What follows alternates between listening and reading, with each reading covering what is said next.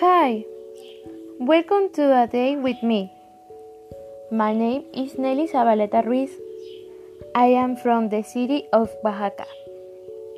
I am 19 years old.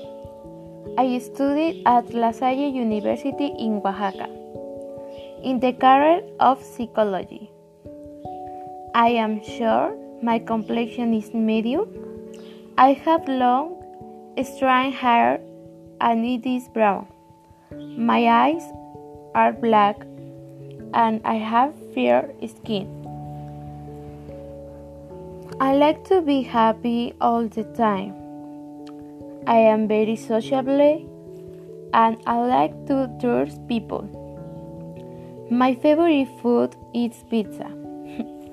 I like to go for pizza with my friends and I also like to go to the movies with me with them.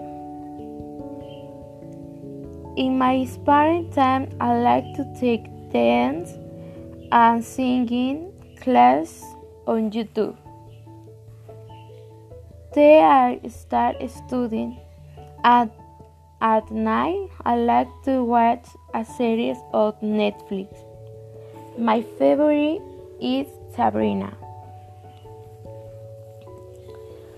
Alive with my mom. Her name is Ludivina Zabaleta Ruiz, and she is 49 years old. She works in a hospital. She likes to cook and prepare desserts a lot. She is very cheerful and is always singing. She has curly blonde hair and has beautiful black eyes.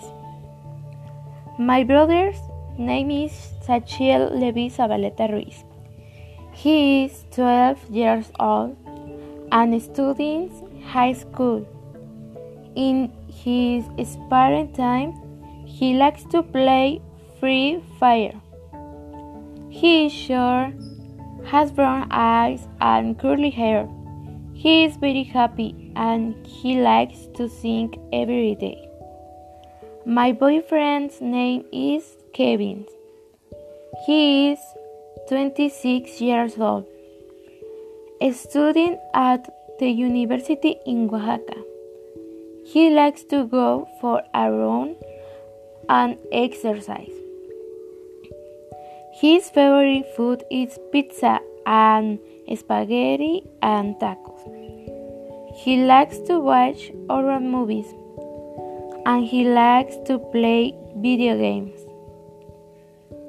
He is tall, has brown hair, and brown eyes. He is strong and very handsome. He is very good with me. I love. We are a very close and a loving family. See you another podcast. Goodbye.